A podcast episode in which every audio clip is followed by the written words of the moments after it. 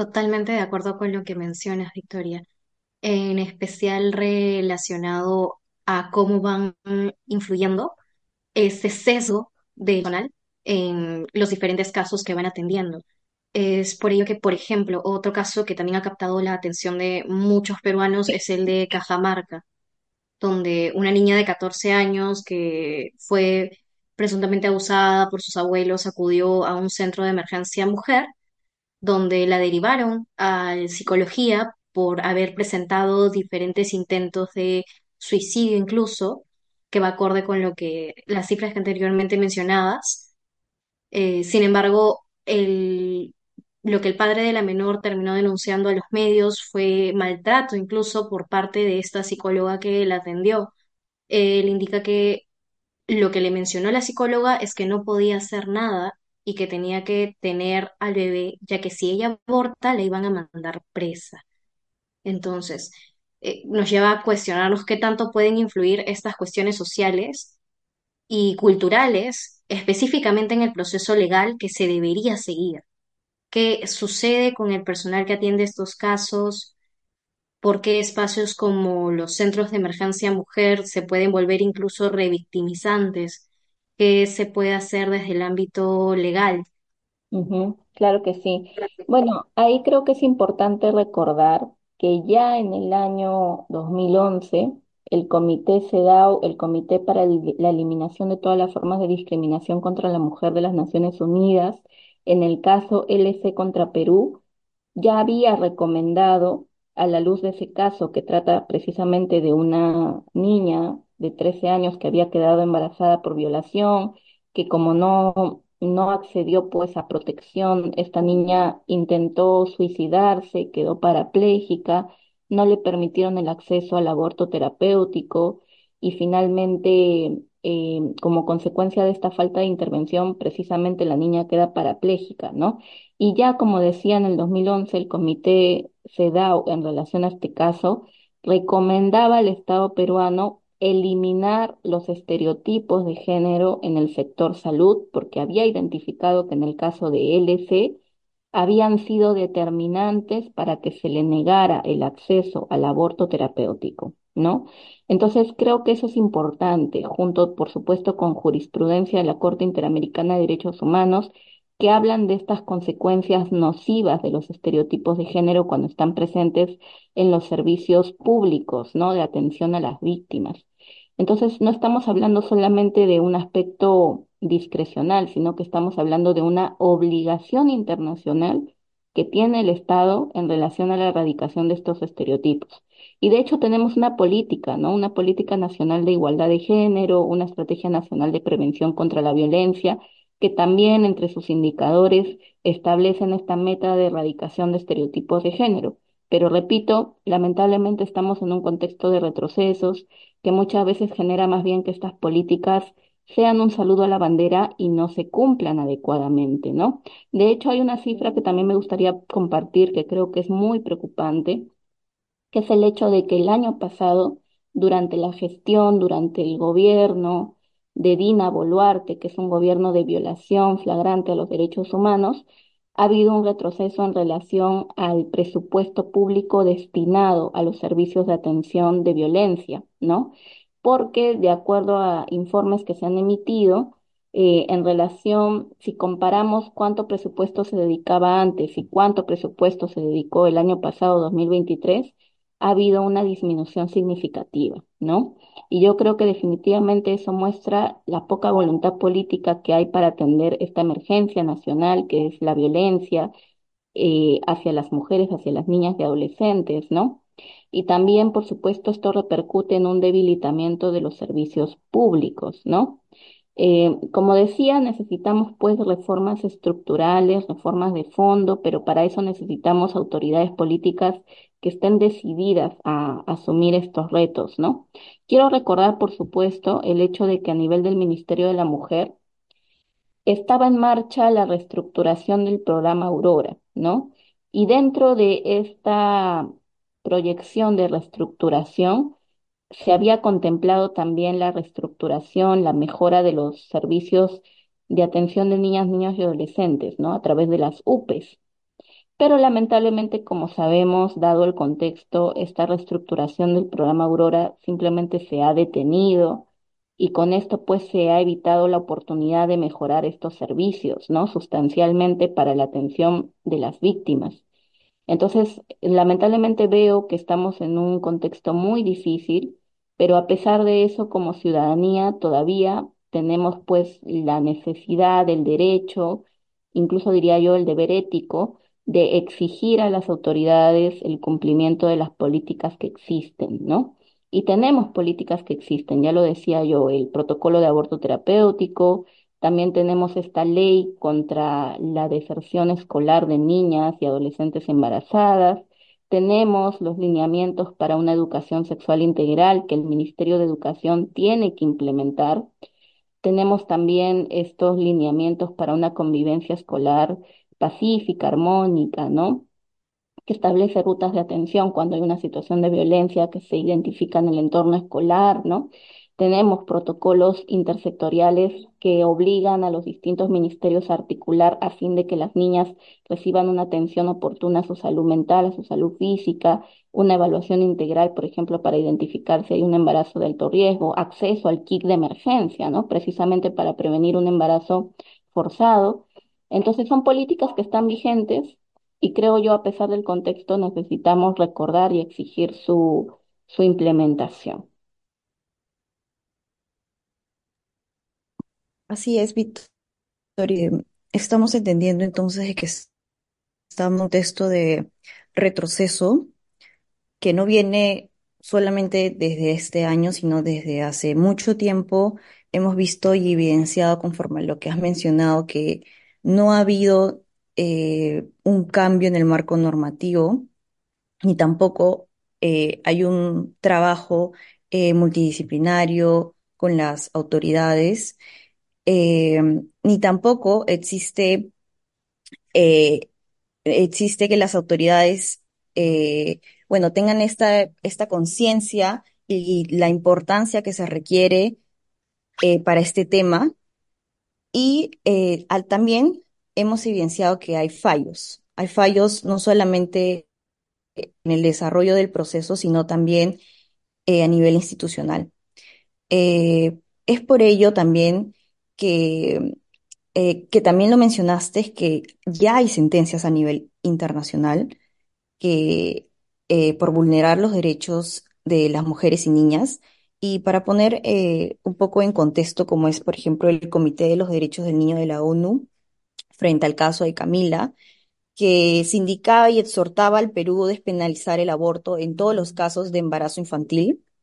Igualmente, CEDAW, frente al caso de LC, eh, que, se, le indicaba al Estado peruano revisar la legislación para despenalizar el aborto en casos de violación sexual.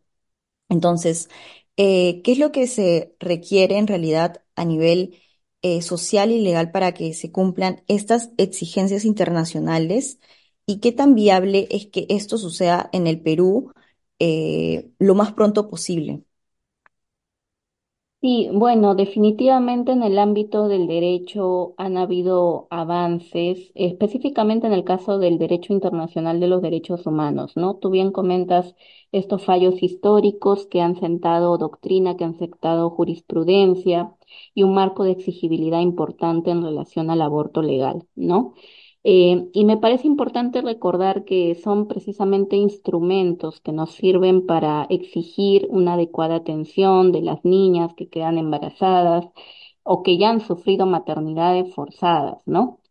Em, creo que es importante también recordar que este año 2024 se cumplen 100 años, 100 años desde que el aborto terapéutico es legal en el Perú. ¿no? En el año 1924, con el con el, perdón, el Código Penal de aquel año, por primera vez se declaró no punible el aborto terapéutico, ¿no?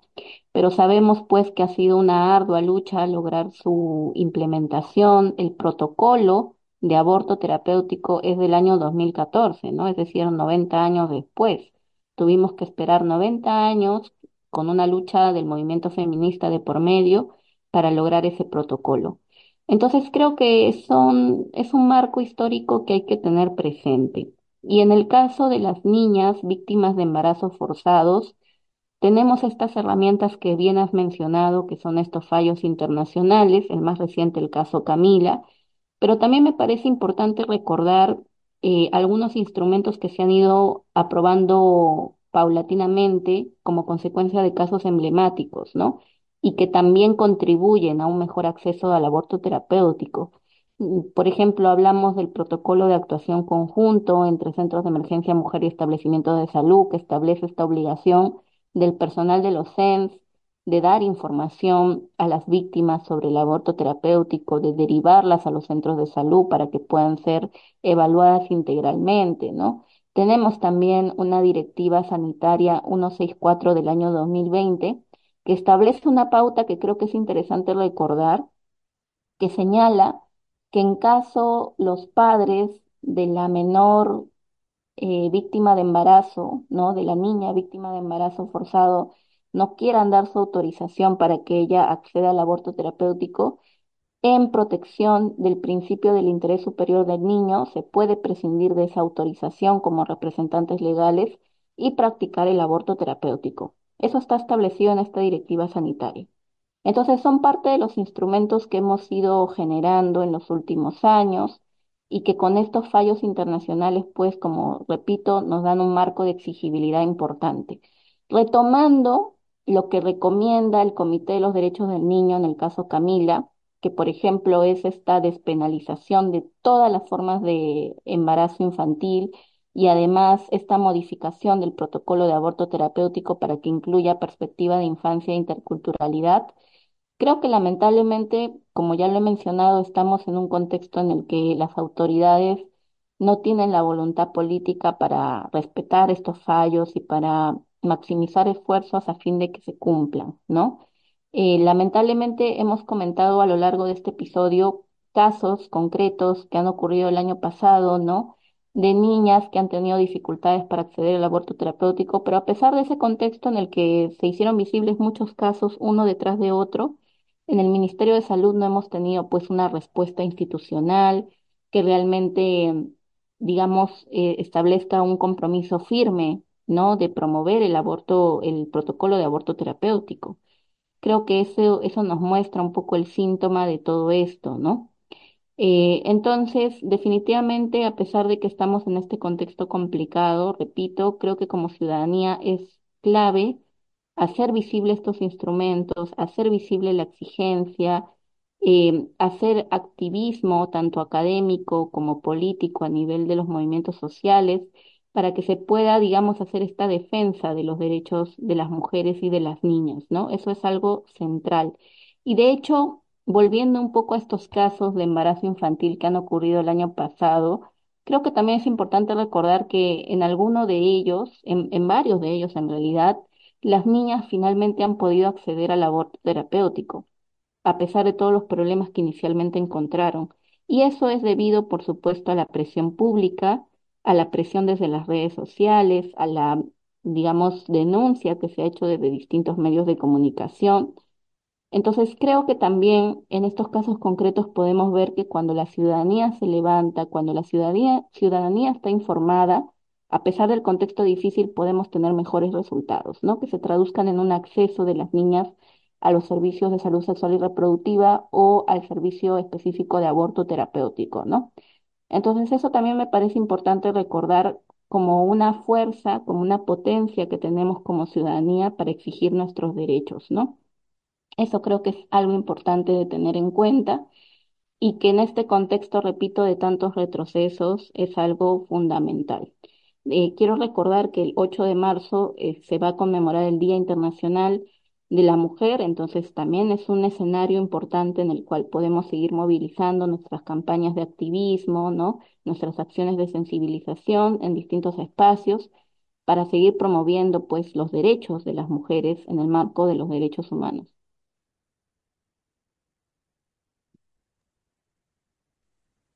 Gracias, Victor- Victoria. Muy importante que resaltes el hecho de la activación, no solo en redes, sino también emplear diferentes medios desde los espacios que tengamos disponibles. Eh, Por último, ya ya queríamos confirmar contigo eh, el hecho de qué estaría fallando, qué es lo que tú consideras que realmente estaría fallando. Si es que se requiere ya sea un cambio normativo, que ya has mencionado el enfoque respecto a la infancia o qué fallos existen quizás en el desarrollo del proceso o a nivel institucional específicamente. ¿Cuáles consideras tú que son los retos cruciales por abordar en el avance por la protección a estas infancias, a las personas menores de edad que son abusadas sexualmente y revictimizadas? Mm, claro que sí. Bueno, asentándome en la problemática del embarazo y la maternidad infantil, yo di- dividiría, digamos, estos retos desde una perspectiva un poco lo que nos propone Alda Facio, ¿no? Que es una jurista costarricense feminista, que ella habla que cuando hablamos del derecho hay que mirarlo en distintos niveles y uno de esos niveles es, por supuesto, el componente que ella llama componente formal normativo que en realidad tiene que ver con el aspecto normativo, ¿no? Como un primer nivel, porque luego hay, hay otros que voy a comentar en un momento.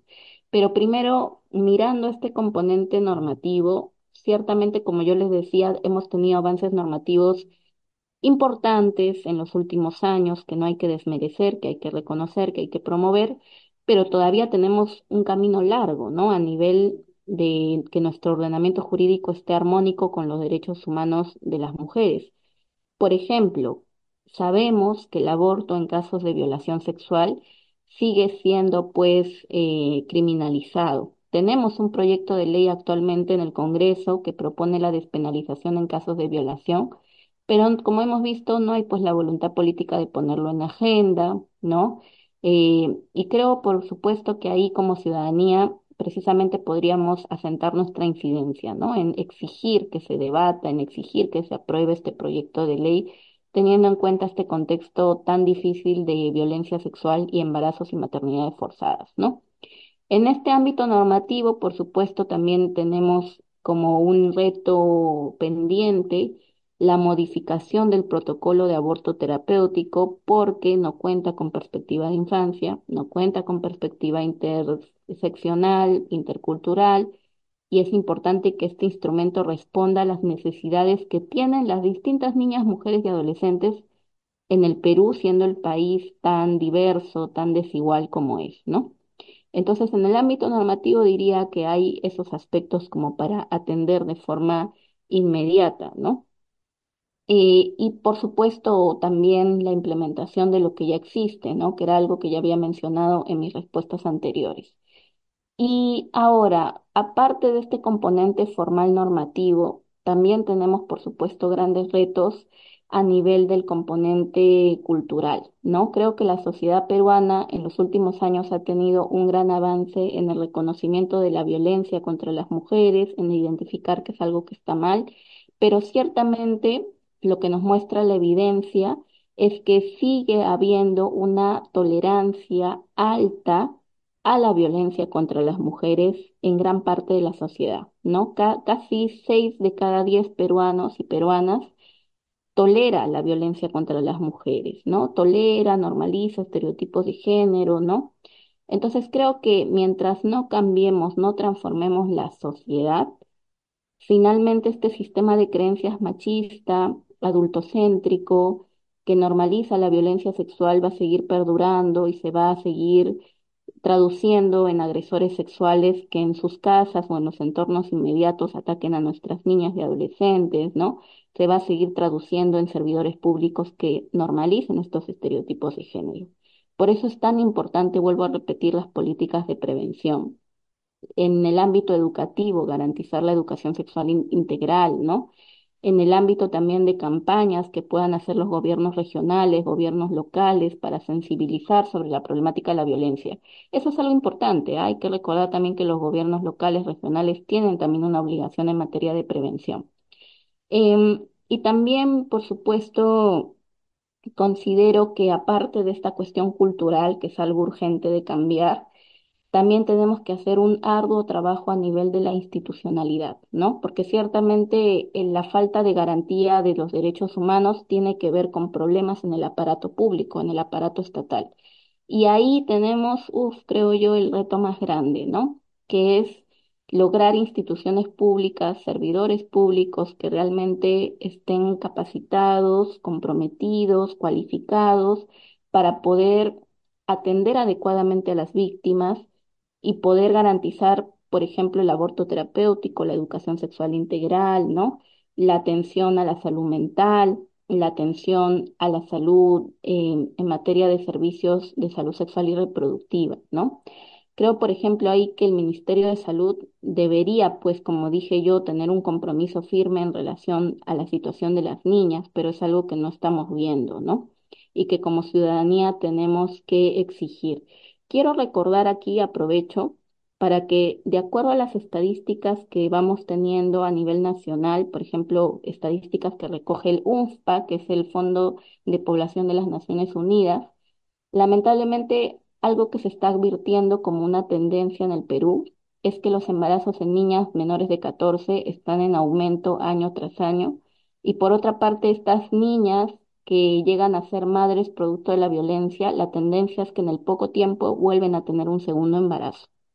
Entonces, esta situación lo que nos muestra es que el Estado está fallando porque no brinda un acompañamiento a las víctimas para que se pueda prevenir estos segundos embarazos, ¿no? Y además no se les ha garantizado pues protección desde el primer momento, ¿no? Entonces creo que es una situación que nos refleja estos problemas que hay a nivel de, de la atención estatal. Y por supuesto también a nivel del Ministerio de la Mujer necesitamos fortalecer las UPEs, necesitamos fortalecer los centros de emergencia mujer, Repito, es necesario estos sistemas de rendición de cuentas y sanción a los malos funcionarios y funcionarias que no están cumpliendo con sus obligaciones, ¿no? De debida diligencia reforzada en la atención de las niñas y adolescentes. Y así también hay que hablar del sector justicia, ¿no? Porque en el sector justicia también hemos visto recientemente en el caso de los feminicidios cómo hay un alto grado de impunidad y además cómo también la perspectiva de género, que es una garantía para el acceso a la justicia y además es una obligación durante todo el proceso penal, desde que se hace una denuncia hasta que se emite una sentencia, no se está garantizando, no se está cumpliendo, ¿no? Entonces creo que lamentablemente eso también repercute en una falta de acceso oportuno a la justicia para nuestras niñas que quedan embarazadas producto de estas agresiones sexuales, ¿no? Y finalmente creo también que como un reto que tenemos que tener en cuenta cuando abordamos esta problemática es entender, como yo les decía al inicio, que tiene distintas capas, ¿no? Tiene distintas aristas. Y hay que entender que no solamente el problema es durante el embarazo, sino que el problema se extiende una vez que ya la maternidad se ha consolidado, ¿no? Porque habíamos hablado, son niñas que dejan el colegio, son niñas que ingresan a la economía informal, son niñas que no van a contar con derechos laborales, ¿no? Que se convierten en mujeres que van a reproducir y van a vivir en un círculo de pobreza, ¿no? Entonces, definitivamente, cuando abordamos la problemática de maternidad forzada, es entender que no solamente es una situación concreta, sino que es un ciclo de vida de violaciones a los derechos humanos a los que va a estar expuesta la víctima y por tanto la intervención estatal tiene que abordar estos distintos niveles, ¿no? Tanto en la etapa de, primero la prevención, ¿no? Prevenir violencia sexual. Y si lamentablemente no se ha prevenido, bueno, a nivel cuando ya hay un embarazo, garantizar el acceso al aborto terapéutico. Y si lamentablemente no se ha garantizado un aborto terapéutico, bueno, cuando ya se convierte en madre esta niña, brindarle el acompañamiento, el acceso, por ejemplo, a la educación, a un, una, digamos, un trabajo digno, ¿no? Y además, por supuesto, un sistema nacional de cuidados que tiene mucho que ver con esta problemática que estamos hablando, porque muchas niñas que asumen maternidades forzadas tienen que asumir también la carga de cuidado, ¿no? Y como en el Perú aún no tenemos nuestro sistema nacional de cuidados, eso genera pues que estas niñas tengan pues un uso del tiempo más limitado y por tanto menores oportunidades, ¿no? Entonces son muchas aristas que nos llevan a reflexionar y repito, aunque el contexto sea difícil, creo que como ciudadanía tenemos que seguir informando, sensibilizando y exigiendo a las autoridades el cumplimiento de las políticas que existen y aquellas que están pendientes de aprobarse. Y finalmente, tampoco, no, no quería pasar por alto esta última idea que creo que es crucial. También es importante promover la participación de las niñas y adolescentes, ¿no? Como sujetos de derecho, como ciudadanas, ¿no? Porque muchas veces cuando hablamos de estos problemas nos olvidamos de escuchar las voces de las niñas y adolescentes y sus voces son importantes, ¿no? En la discusión pública. Hay muchas colectivas de adolescentes que trabajan estos temas de prevención del embarazo adolescente y creo que darle protagonismo, darle visibilidad a sus voces, también es importante con miras a, a cambiar esta situación y también fortalecer nuestra alicaída democracia, ¿no? Muchas gracias, Victoria.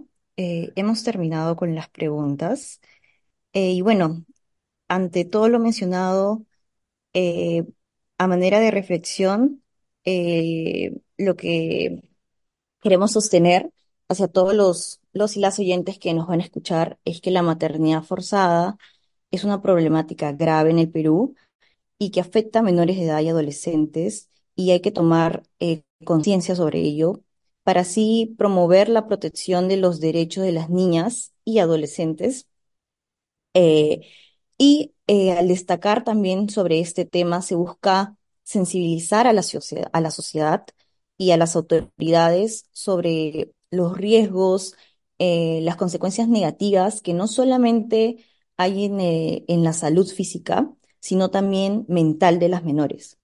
Y em, gracias, Victoria, por darnos la importancia también de prevenir y abordar esta problemática, no solamente a través de los cambios en la legislación, sino em, eh, con una educación sexual en los colegios, eh, también con el diálogo que tiene que existir eh, con las víctimas el acceso a servicios de salud eh, reproductiva, el apoyo que debe haber hacia las jóvenes madres y también sobre todo eh, se hace una invitación a que todos y todas eh, seamos parte del activismo, ¿no? Y sobre todo también estar atentos a que las autoridades tengan ese papel fundamental a cumplir con, con esta problemática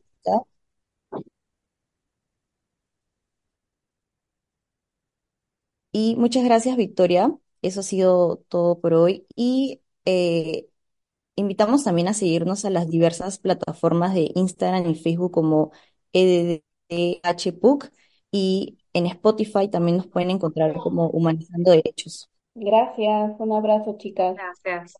Gracias. Sí, muchas gracias, Victoria. Gracias a todos los que nos están escuchando. De igual forma, recuerden que nos pueden encontrar en Facebook, Instagram y LinkedIn como Willa, Women in Law, Unidas por la Igualdad, Eliminando Brechas. Y del mismo modo en nuestro Instagram y nuevo TikTok de Construidas Podcast.